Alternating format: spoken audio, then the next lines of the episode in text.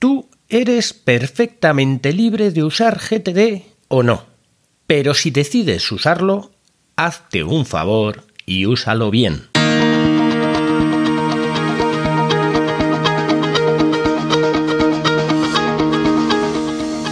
Hola, estás escuchando Proyecta, un podcast de Emilcar FM sobre dirección y gestión de proyectos, metodologías ágiles, Lean, productividad y mucho más. Yo soy Abel Yécora y os voy a contar todo lo que tiene que ver con este mundo.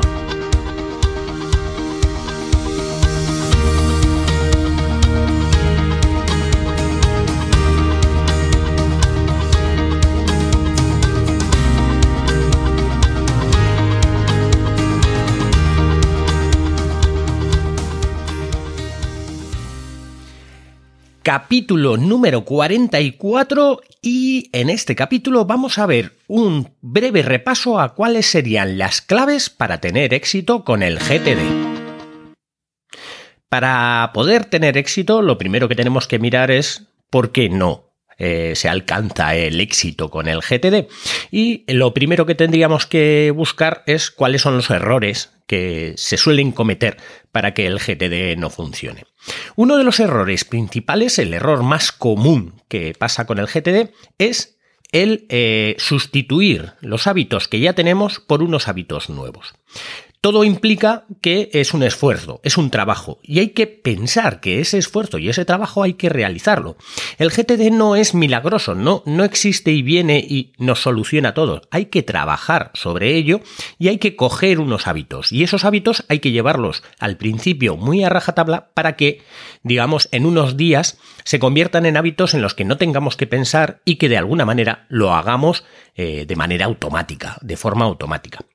Ese eh, es uno de los grandes problemas, que hay veces que eh, cuando empezamos nos damos cuenta de que no estamos siendo productivos porque tenemos mucho trabajo por delante. Tenemos que administrar todas esas cosas que eh, de alguna manera las teníamos en listas, apuntadas en algún sitio, en correos pendientes, en papeles encima de la mesa, reorganizarlos en un solo sitio y claro, eso tiene un trabajo, tiene un coste de, de tiempo y un coste de esfuerzo. Y hay veces que pensamos porque eh, cuando nos metemos en GTD muchas veces es porque nuestro sistema de, de, trabajo ha colapsado por algún sitio y encima si metemos más trabajo pues al final parece como que como que el GTD no nos soluciona nada, sino que al contrario nos aporta más trabajo. La realidad es al contrario, una vez que entras en GTD, sí que al principio tienes un pico de trabajo, pero después, digamos, eh, baja ese, ese, pico de trabajo haciendo que las cosas realmente se hagan si eh, utilizas bien el método, la metodología de GTD. Y ahí es donde viene el segundo de los problemas, el segundo de los errores más comunes, que es usar el GTD como es el GTD, como se manda a hacer el GTD. ¿Qué quiero decir con esto? El problema que muchas veces nos encontramos es que nos leemos un poco por encima o vemos un poco por encima algunos manuales de GTD y lo intentamos adaptar a nuestra, a nuestra forma de trabajar. Digamos que de alguna manera cogemos aquello que nos interesa y decimos, bueno, pues vamos a quitar aquello que no nos interesa y vamos a mejorar este sistema, a mejorar el sistema de GTD. Es muy complicado pensar que un mismo sistema va a funcionar para miles de personas o millones de personas. La realidad es que e, es así, el GTD funciona para muchas personas porque no somos tan diferentes a la hora de hacer las tareas que tenemos que hacer o a la hora de pensar eh, o motivarnos de alguna manera con esas tareas. Por lo tanto, eh, el GTD se debería de coger como es y hacer como, como se manda a hacer. No intentar decir, pues, pues yo voy a hacer menos listas porque no me hace falta tantas listas. Si, si esas listas de tareas las haces por contextos, las separas y las haces bien, serás mucho más productivo.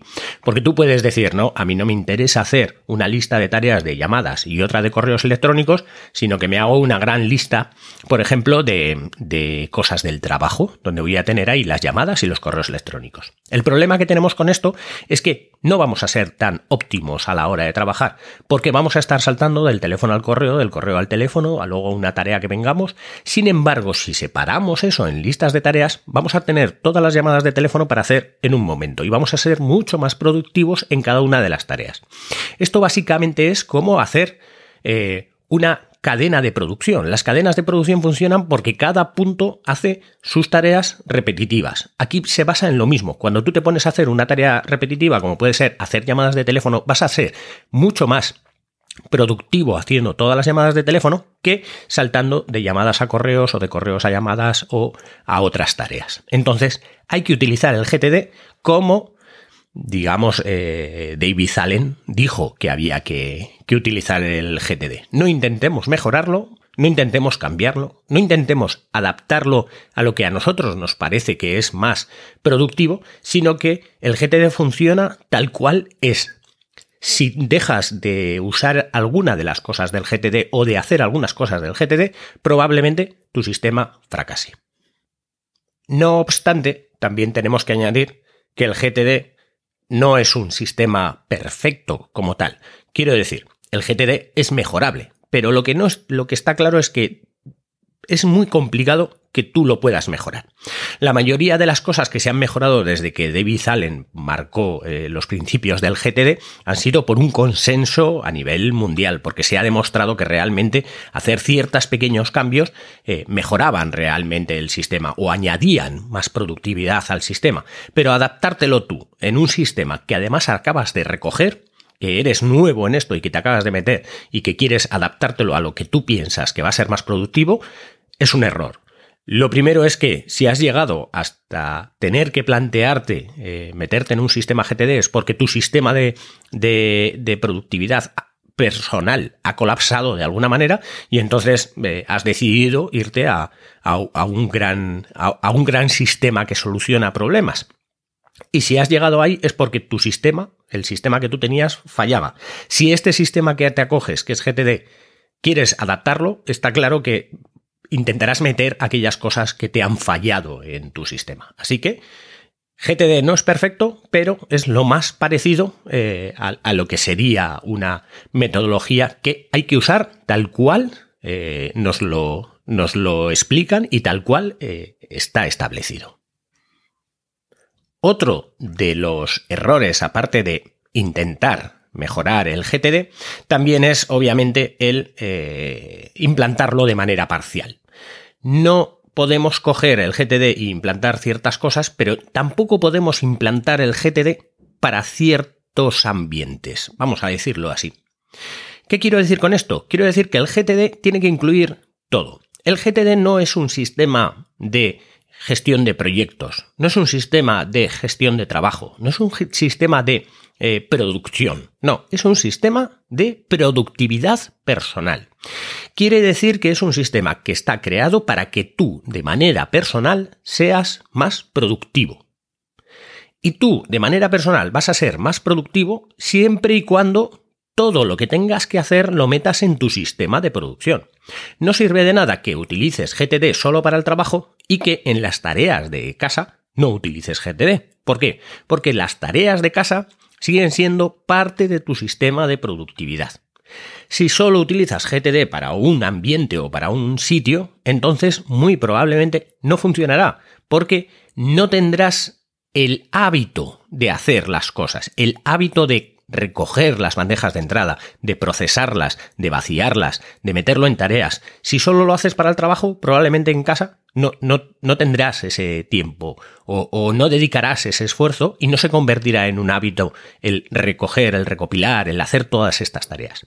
Aparte de eso, la mayoría de las veces que se haga una revisión o que se hagan revisiones, pues muy probablemente lo harás en sitios tranquilos, en lugares un poco alejados de lo que sería el trabajo y por eso deberías de plantearte o deberías de hacer que si vas a implantar GTD lo hagas para todo, para todo lo que tengas que hacer, porque es, como digo, un sistema de productividad personal, personal de tú como persona, así que tiene que englobar todo lo que tengas que hacer.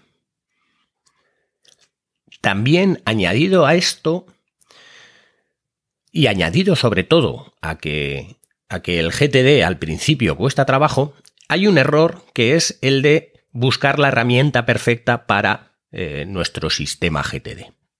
Estamos en una época en la que la mayoría de la gente que sufre este tipo de estrés por trabajo no es el que está eh, poniendo ladrillos en una obra, no es el que está en una fábrica eh, en una línea de montaje poniendo tornillos. No, no es esa persona. Los que utilizan o los que tienen que recurrir al GTD son los que se llaman del nuevo trabajo, los, nuevos empleos. Estos empleos que requieren más de, temas de pensar y de hacer cosas. Entonces, añadir el GTD es una parte de, trabajo y eh, estamos muchas veces muy ligados al tema de la tecnología y de alguna manera tenemos que buscar esa herramienta perfecta que nos eh, aporte facilidad en nuestro sistema de GTD. Muchas veces nos vamos a Internet, buscamos eh, pues cómo gestionar o, aplicaciones para GTD, aplicaciones que me faciliten de alguna manera hacer las cosas y bueno, eh, la realidad es que la mayoría de los expertos coinciden en que no existe la herramienta perfecta para GTD. La herramienta perfecta para GTD eres tú. Tú eres la persona que tienes que generar tus hábitos. En GTD no te dicen apunta en un papel o apunta en una lista de tareas o, eh, que sea a través de Internet o en un dispositivo móvil. No, tú tienes que crear los hábitos. Y lo que no puedes hacer es que la herramienta genere esos hábitos por ti.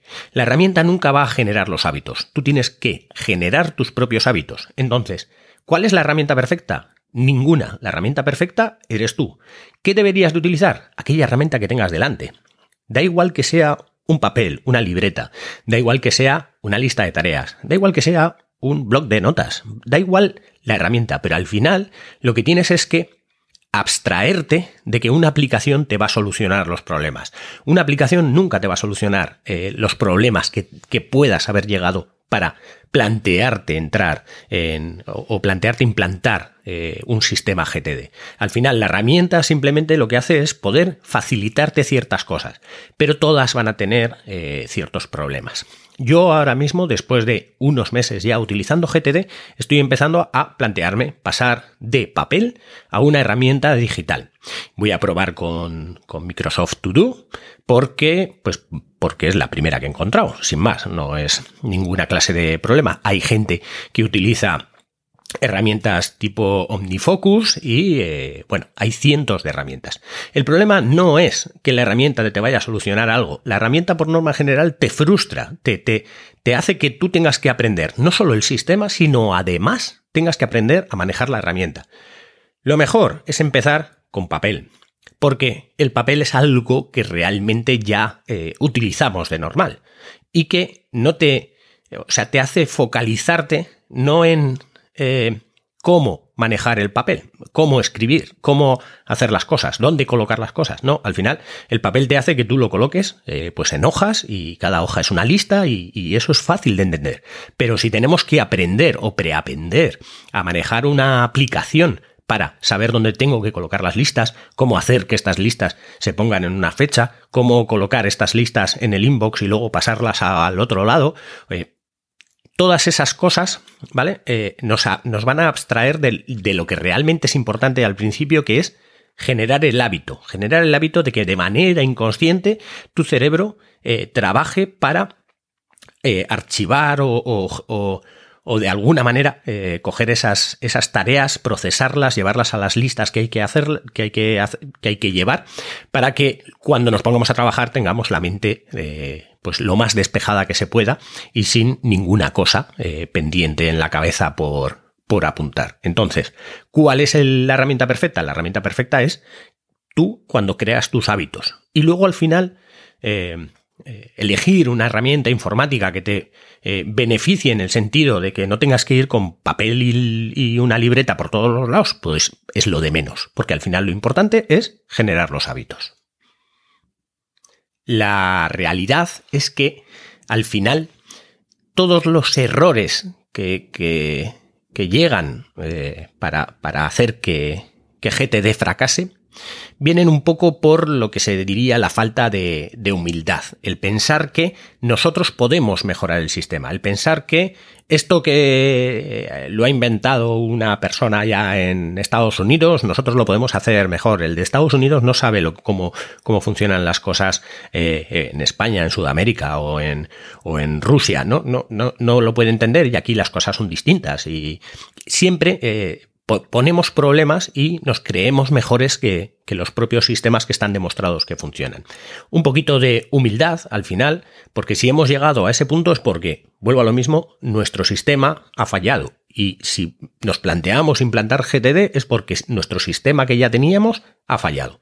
Si lo planteamos y lo instauramos como debe de ser, al final está demostrado que funciona. Hay que tener en cuenta, aparte de los errores que, que se puedan tener eh, al implantar GTD, que es importante plantearte que eh, GTD es una implantación que debe considerarse como un cambio de gran envergadura.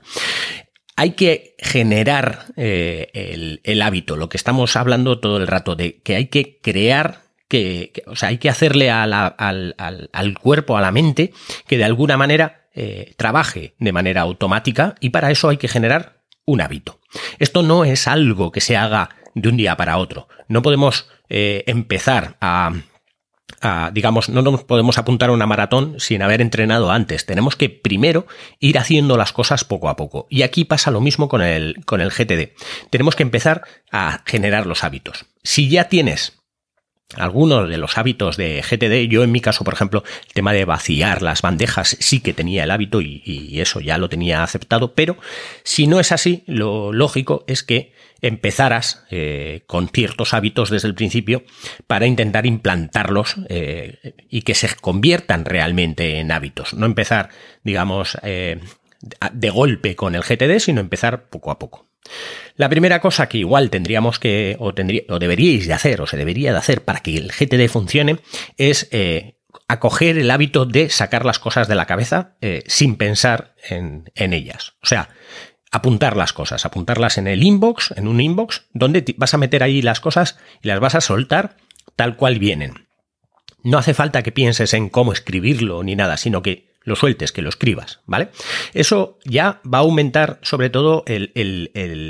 Eh, va, a bajar sobre todo el estrés que tengas tú en la cabeza de cosas que tienes pendientes, porque ya con vaciarlos, con tenerlos en un sitio escritas, ya con eso te vas a poder eh, liberar. La otra es eh, pensar un poco antes de hacer las cosas. Eso nos va a llegar a que eh, tengamos que, mirar de alguna manera si es imprescindible eh, hacer esa cosa de forma inmediata, si, si lo tengo que hacer yo, si lo puede hacer otro. Todas esas cosas las tenemos que pensar antes de coger y ponernos a trabajar sobre, sobre las tareas, sobre las cosas que ya hemos despejado. ¿vale? Luego también hay que utilizar las, fechas solamente cuando son objetivas, solamente cuando algo ocurre grave, si eso no se hace antes de esa fecha o cuando algo no se puede hacer antes de una fecha en concreto. Solo utilizar las fechas para eso. No utilizar las fechas para que me avise, para mm, recuérdame que empiece a mirar esto, vamos a mirar este proyecto o cosas así. Las fechas tienen que ser algo que cuando lo veamos, no es porque nos avise de que lo tengamos que hacer, sino nos tiene que avisar de que algo pasa eh, si no lo haces ya. A ver si me explico.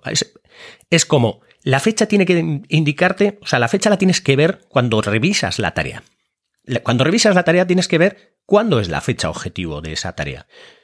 Si esa fecha te llega y te avisa es que ya se ha acabado, eh, ya no tienes que hacer esa tarea, esa tarea ya ha acabado en un fracaso. Quiero decir, esa fecha que pones de algo se tiene que hacer antes de esa fecha, si tú eso lo pones con un aviso de que te tiene que avisar en ese día, quiere decir que ese día, eh, si te avisa, ya, ya no tienes que hacer la tarea porque ya algo ha pasado malo ya por no haberlo hecho antes.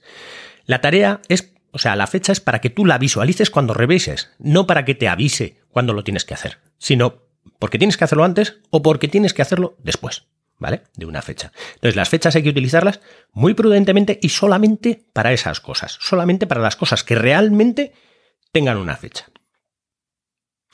Otro hábito que hay que adquirir, que hemos dicho también antes, es que eh, de alguna manera no utilizar la misma lista para cosas distintas, sino cada cosa que tenga un contexto que podamos separar, separémoslo. Cuantas más listas tengamos con menos cosas, mejor. Porque vamos a ir a una lista y vamos a vaciar esa lista y da.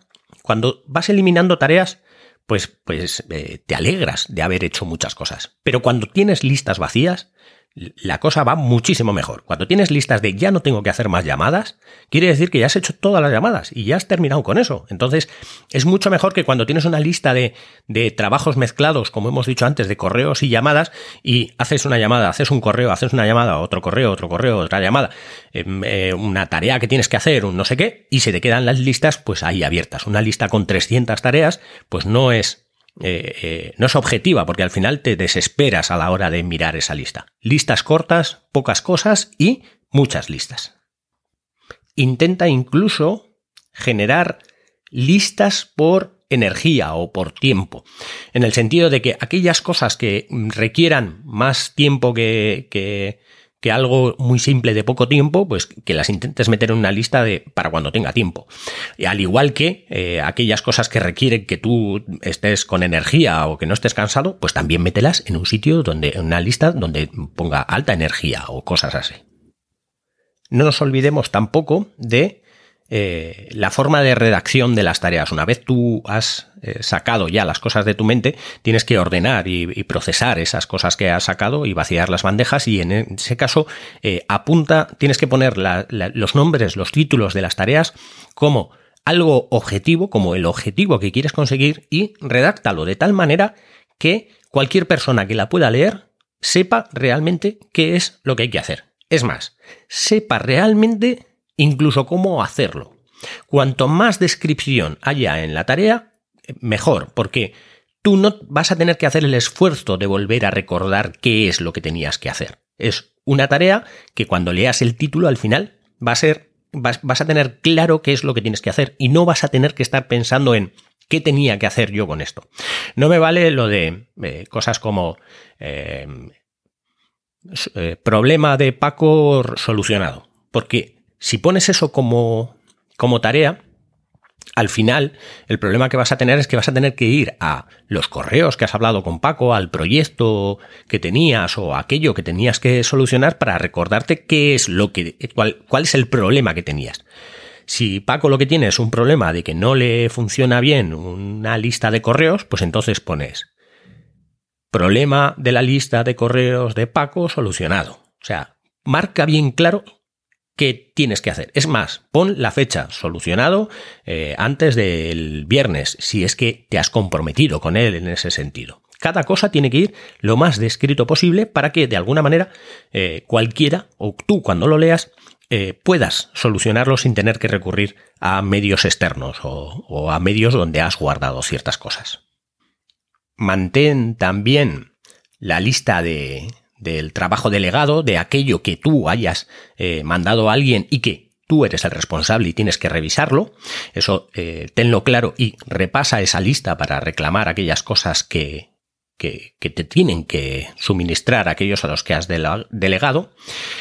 Eh, ten una lista de incubados de aquellas cosas que tienes que revisar semanalmente o mensualmente para eh, de alguna manera hacer esas tareas eh, que, no podías hacer en ese momento y que has eh, de alguna manera retrasado.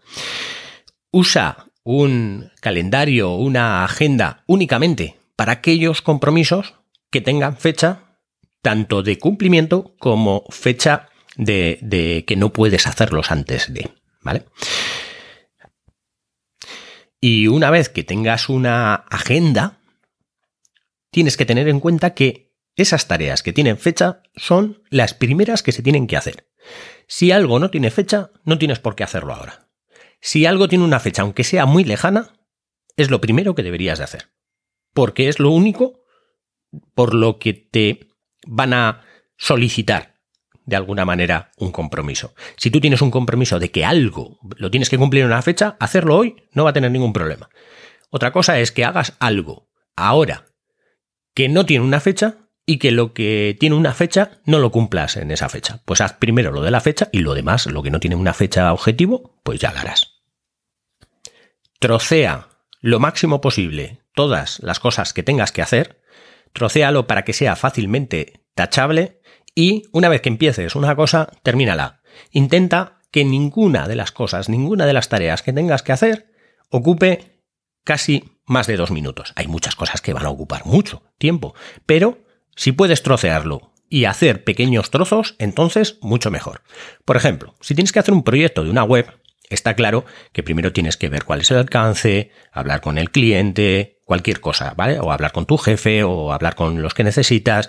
Eh, y cuando te vas a poner a programar, pues tú pones mm, eh, tarea, programación. Pero en lugar de poner programación, pues puedes poner eh, dividirlo en más trozos, como puede ser, por ejemplo, pues hacer un hacer primero la front page, que que eso se puede dividir en varios trozos, como hacer primero la estructura, hacer la, parte del formulario, hacer la parte de la conexión con la base de datos, hacer cuanto más lo trocees, más fácil va a ser que luego vayas tachando y que sepas en qué punto estás en el momento que dejes de hacer esas tareas, para luego volver.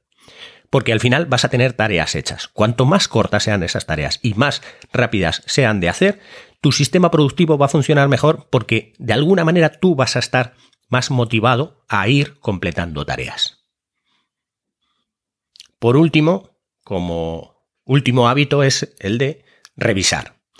Revisar, revisar siempre que se pueda. Revisar a diario, revisar semanalmente, revisar mensualmente, hacer el, revisado de, de 10.000 metros de altura, el que ve todo, el, el que tienes que mirar cuáles son los proyectos a futuro.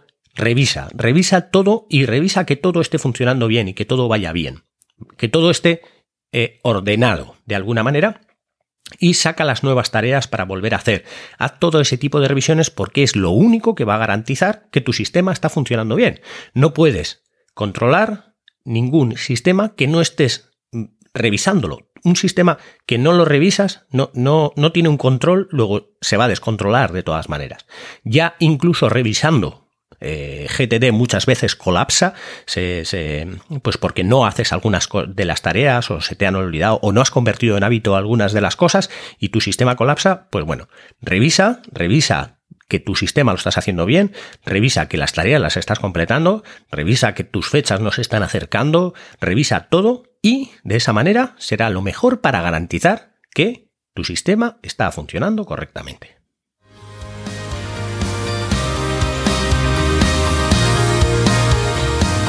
Y hasta aquí el capítulo de hoy. Muchas gracias por escucharme. Tenéis todos los medios de contacto y la información y los enlaces del capítulo en emilcar.fm barra proyecta, donde espero vuestros comentarios. Hasta el próximo capítulo y no os olvidéis de que lo bien planificado bien sale.